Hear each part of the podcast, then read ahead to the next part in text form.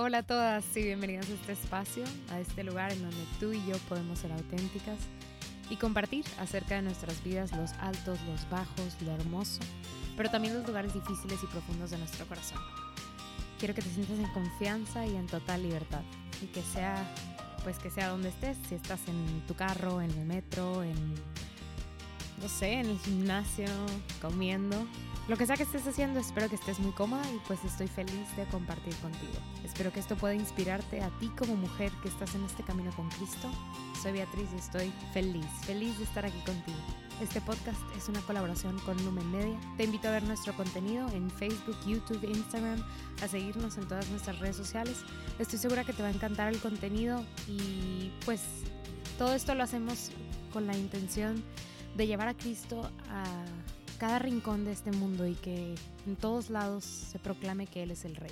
Y pues bueno, te doy la bienvenida, estoy muy muy feliz de estar otra vez aquí contigo. Y pues sí, hoy quiero platicar contigo, como en cada episodio, de algo que creo que es especialmente importante en la vida de una mujer. Bueno, pues muchas cosas son importantes en la vida de una mujer, pero siento que esto es algo con lo que lidiamos especialmente las mujeres y es con pues con nuestra mente, pues sí, nuestra mente, nuestros pensamientos, nuestra imaginación. Y es que cuando estaba pensando en esto, o sea, desarrollando este tema, lo primero que pensaba era lo poderosa que es la mente. O sea, cuando yo veo un puente, ¿verdad?, que conecta pues dos puntos o, veo un edificio, la verdad es que me impacta mucho el, pensar que esto salió, o sea, de la mente de una persona o del, de, de varias personas, o sea, que esto es obra del hombre. Claro, con la inspiración del Señor, ¿verdad? Pero pero que esto es obra del hombre, o sea, que el hombre pudo crear estas cosas grandes, ¿verdad? Estas estructuras que soportan a miles de personas o miles de kilos de peso, se me hace increíble, o sea, esto, por ejemplo, no sé si alguna vez han visto el mecanismo de los, de los barcos, de cómo cargan los barcos y los descargan. Tuve la oportunidad de ver, de verlo en varios puertos, pero me acuerdo mucho del puerto de Veracruz, de ver pues toda la ingeniería detrás de cómo cargan y descargan un, eh, un barco. Y es increíble, increíble cómo alguien tuvo que pensar cada detalle y todo esto está calculado, o sea, súper preciso. Siempre se me ha hecho algo increíble, ¿no? Y el pensar pues que, que esto es obra del hombre, que el hombre está detrás de, de esto, hombre y mujer, pero bueno, el hombre como, como especie o raza, no sé. Y pues sí, es, se me hace impactante y creo que, la, pues que el, el genio, ¿verdad?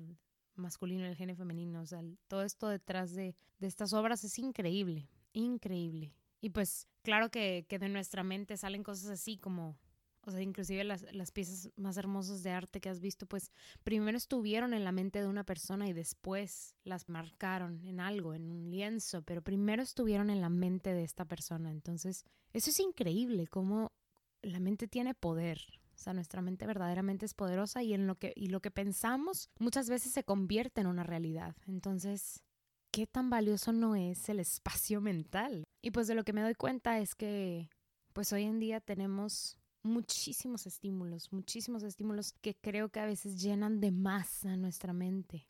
O sea, quiero imaginar nuestra mente, nuestra cabeza como un cuarto, ¿se cuenta? Un cuarto pues vamos a decir así vacío, solamente que tiene estas cuatro paredes y haz de cuenta que cada estímulo eh, se convierte como en un puntito dentro de este, de este cuarto. Y yo siento que al día, o sea, este cuarto se va a ver lleno así de puntitos de tu, tu, tu, tu, tu, o sea, una notificación es un estímulo y el panorámico que viste es un estímulo y pues cuántos panorámicos ves del camino eh, de tu casa al trabajo, pues un chorro. Entonces, un chorro de cosas van estimulando a, a nuestro cerebro y pues van abarcando parte de nuestro espacio mental. Y entonces wow, o sea, este valiosísimo espacio mental se va llenando de cosas que a veces no tienen tanto valor, o sea, que son cosas como más, no sé, X, ¿verdad? Que, tal vez ni siquiera quisieras tener en tu mente. Hablando, hablando de este tema, recuerdo mucho a Santa Teresita del Niño Jesús y esto que ella platicaba de la loca de la casa, de, nuestra imaginación.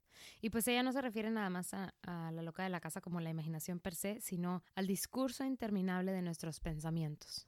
Porque claro, están estos estímulos que entran, pero también hay como un, una maquinaria dentro de nosotros que tac, tac, tac, tac, tac, tac, tac, tac, todo el tiempo está haciendo como ruido y todo el tiempo está produciendo cosas, ¿verdad? Y toma de, parte de estos estímulos pues para construir cosas y, y inclusive pues de ahí, de ahí salen nuestros sueños, o sea, nuestros sueños son pues un conjunto de todo esto que entra y pues esto que se trabaja dentro de nosotros, ¿no? De esta maquinita interna del, consciente, subconsciente. Pero bueno, no nos vamos a meter en eso.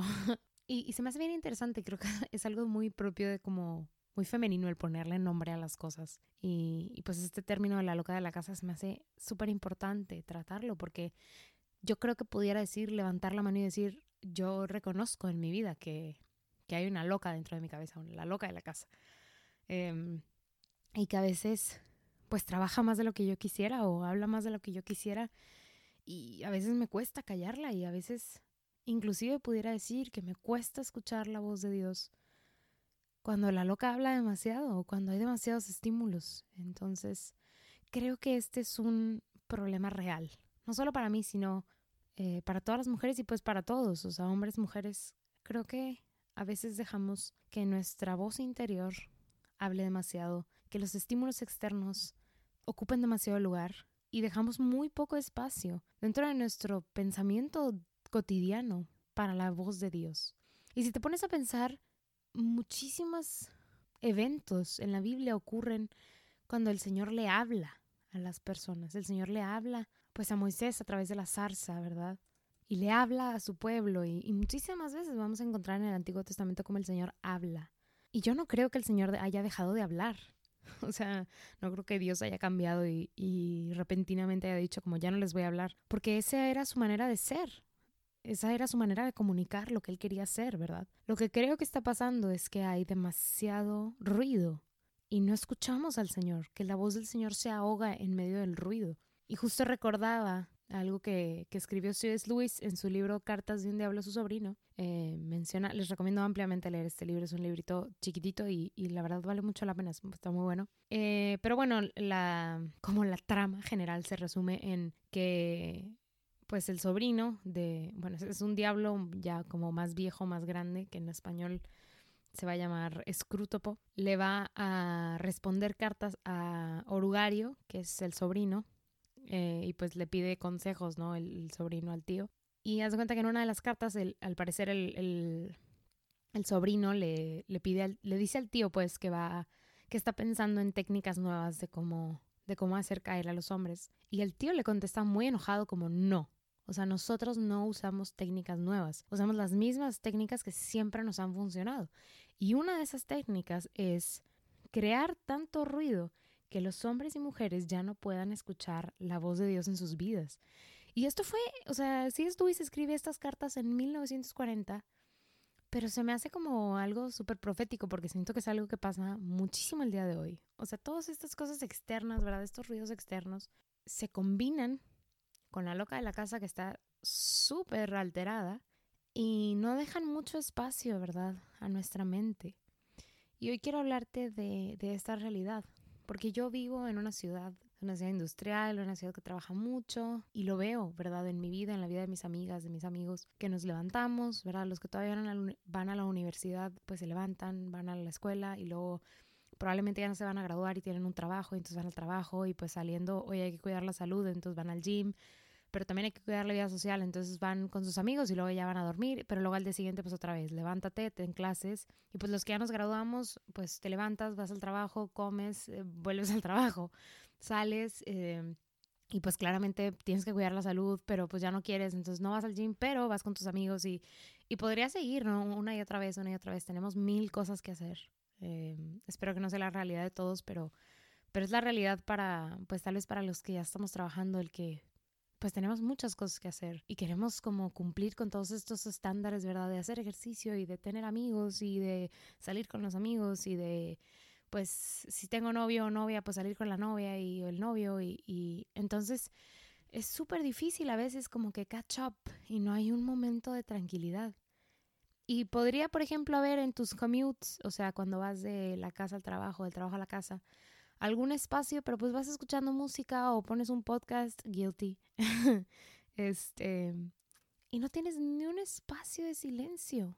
O sea, ni siquiera para decir, Señor, en este espacio te voy a escuchar. O sea, de simple silencio. Y eso a veces es muy abrumador. La verdad es que nuestra mente, sí, sí es poderosa, pero tiene un límite.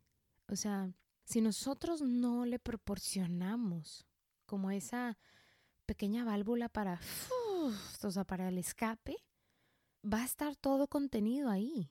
y va a estar todo, en este cuartito va a estar todo, todos estos puntitos, ¿verdad? Flotando. Y si no hay una manera de, de, pues de que se puedan salir, ahí se van a quedar, ¿verdad? Y vamos a todo el tiempo estar con todo esto hablando y todo esto rumeando y no vamos a tener paz, Es parte del por qué tenemos tanto estrés. Creo yo también que este es como el porqué del boom de las apps de meditación y de ahora que todo el mundo tiene una técnica de meditación que usa y como todo este boom, ¿verdad? De la meditación, porque la gente está muy estresada y no tiene esta válvula de escape.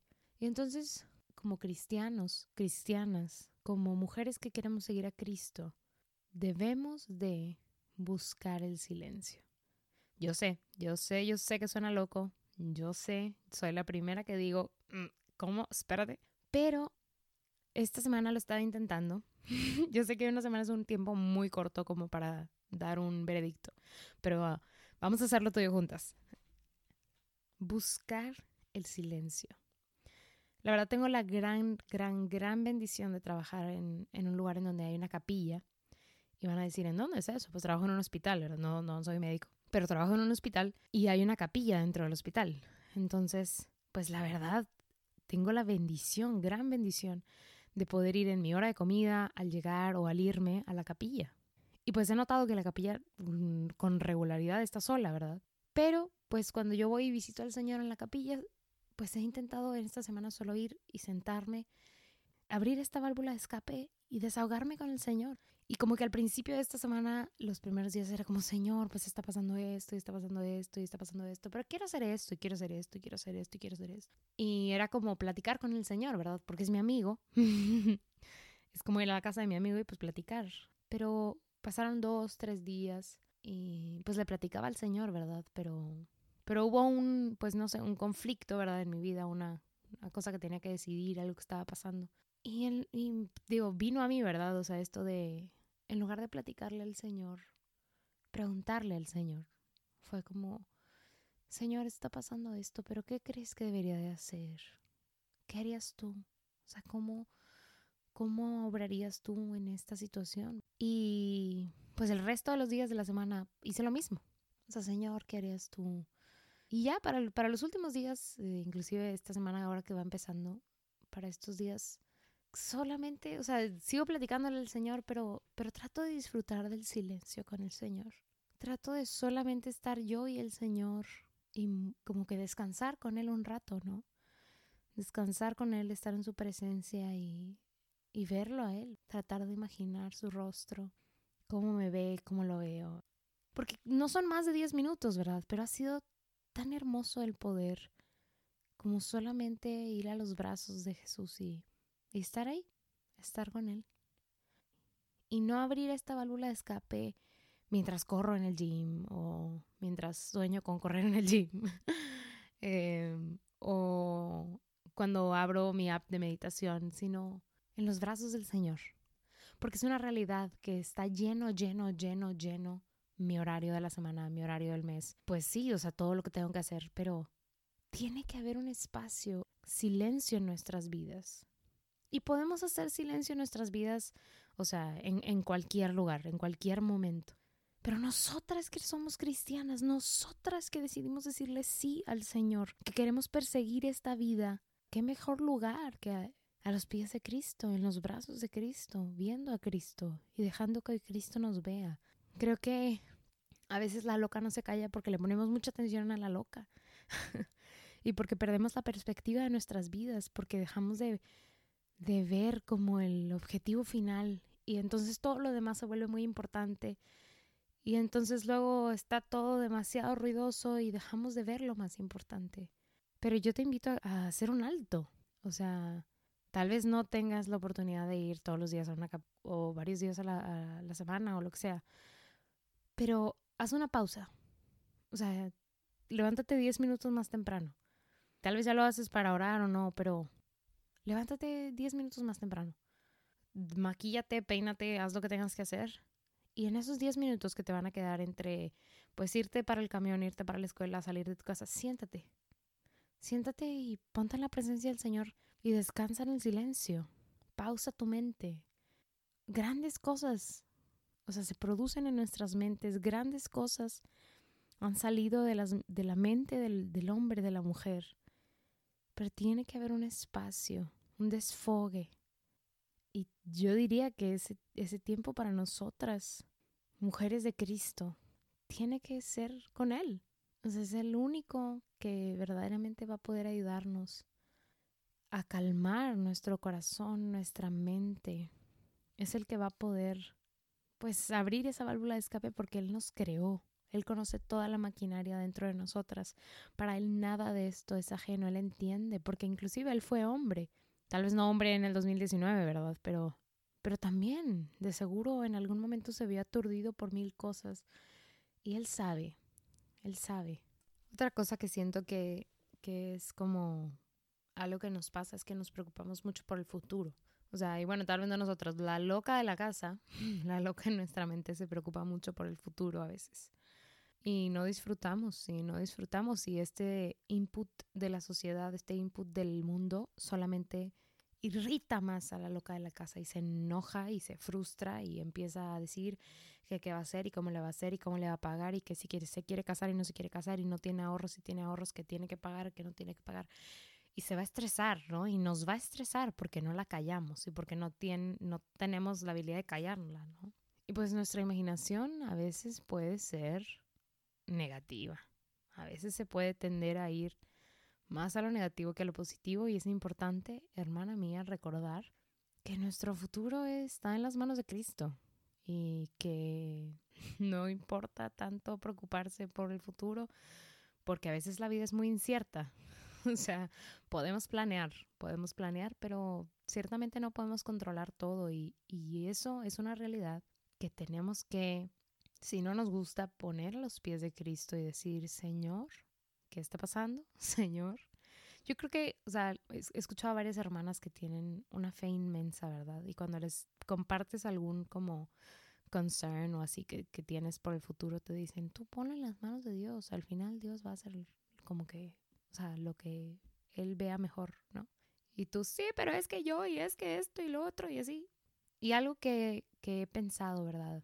Después de haber escuchado a algunas hermanas decir esto es que como que, no sé, tal vez le pongo pasos a todo, pero como que paso número uno para llegar a ese estado de la hermana que confía un chorro es, hermana, hay que saber qué queremos, o más o menos qué queremos, porque lo que estamos haciendo ahorita definitivamente tienen relación con lo que va a pasar en el futuro. Entonces, ¿qué decisiones estoy tomando ahorita y qué es lo que quiero en el futuro? Bueno, estoy, yo estoy trabajando porque quiero ahorrar, porque quiero terminar de pagar, no sé, mi crédito estudiantil. Perfecto. Entonces, quiero terminar de pagar el crédito estudiantil. Digo, esa es una de las avenidas de mi vida, pero es una. Y entonces, ok, quiero esto.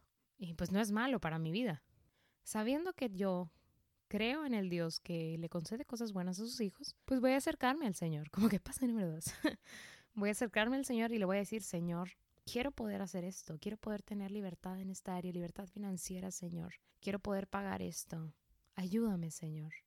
Y entonces este paso involucra verdaderamente creer en el Señor, tener fe, y si no tengo aunado a pedirle esto, decirle, y dame más fe, Señor, y soltarlo.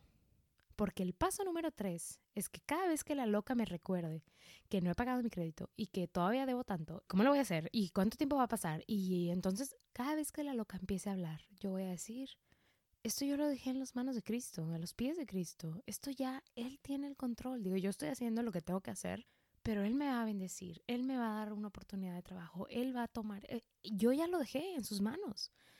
Él es el amo y Señor de todo cuando existe y loca y yo ya se lo dejé a él, entonces tú no tienes por qué hablar, bye, ¿sabes? O sea, creo que tomamos mucha autoridad sobre lo que la loca dice cuando se lo dejamos al Señor en sus manos, pero el paso uno y el paso dos tienen que pasar para que el paso tres sea una realidad. Pero bueno, esa era como que la, breve... la breve explicación de cómo, de cómo he pensado que sería el caminito para llegar a, esta fe tan grande que tienen estas mujeres en mi vida. Pero bueno, algo que quería como que ya para ir cerrando que quería decirles era que pues muchas cosas que pasan en nuestra vida a veces es bueno como pues llevarlas a este lugar desde el silencio y meditarlas. Creo que es, es como una manera de imitar a María, que, varias veces en, en los evangelios vamos a escuchar como María guardaba esto en su corazón, bueno, guardaba esto y lo meditaba en su corazón. O sea, esto lo dice varias veces en, en los evangelios y creo que es importante, pues como mujeres, imitar a María, guardar esto que está pasando. O sea, este, pues no sé, este miedo que tengo, que la loca me comunica, ¿verdad? No sé, que la loca me recuerda, más bien, y guardarlo, o sea, verdaderamente abrazar el miedo y decir, o sea, ir a un espacio de meditación con el Señor y decir, y abrirnos ahí. O sea, eso que guardé, y no guardarlo como encadenarlo y lanzarlo al mar, sino guardarlo, ¿verdad? En mi corazón y abrir mi corazón en la presencia del Señor. Y entonces, pues cada vez que yo sienta una preocupación, la guardo, ¿verdad? La reconozco. O sea, le pongo nombre. ¿Qué está pasando? ¿Por qué esto me preocupa? Lo guardo. Y lo llevo al Señor. Lo abro y lo medito con el Señor. Y le pido que me dé más fe o que me dé mejores oportunidades laborales. O sea, reconozco mis preocupaciones, ¿verdad? No las, no las dejo ahí flotando porque si no, la loca las va a usar como granadas en momentos no indicados.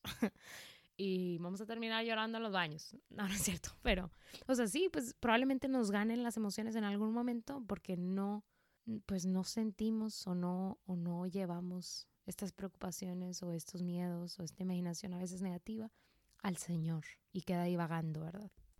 Y pues bueno, para ir cerrando esto, porque ya llevamos mucho tiempo platicando, para ir cerrando esto quiero hablarles de esa persona en esta semana que me inspiró o que pues hizo que notara algo nuevo y en definitiva, si top número uno tiene que ser uno de los sacerdotes de la parroquia que está cerca de mi casa. Increíble, este sacerdote verdaderamente, yo creo que con algo tan sencillo, wow, o sea, wow. Yo la verdad desde desde hace un tiempo disfruto mucho ir a misa, o sea, disfruto mucho, mucho como todo lo que pasa, ¿verdad? O sea, el escuchar la palabra y después, o sea, o sea, todo, todas las partes, todos los cantos, los disfruto, ¿verdad? Los disfruto muchísimo. Y verdaderamente que este sacerdote me impactó porque fue, fue muy específicamente en el momento de la comunión.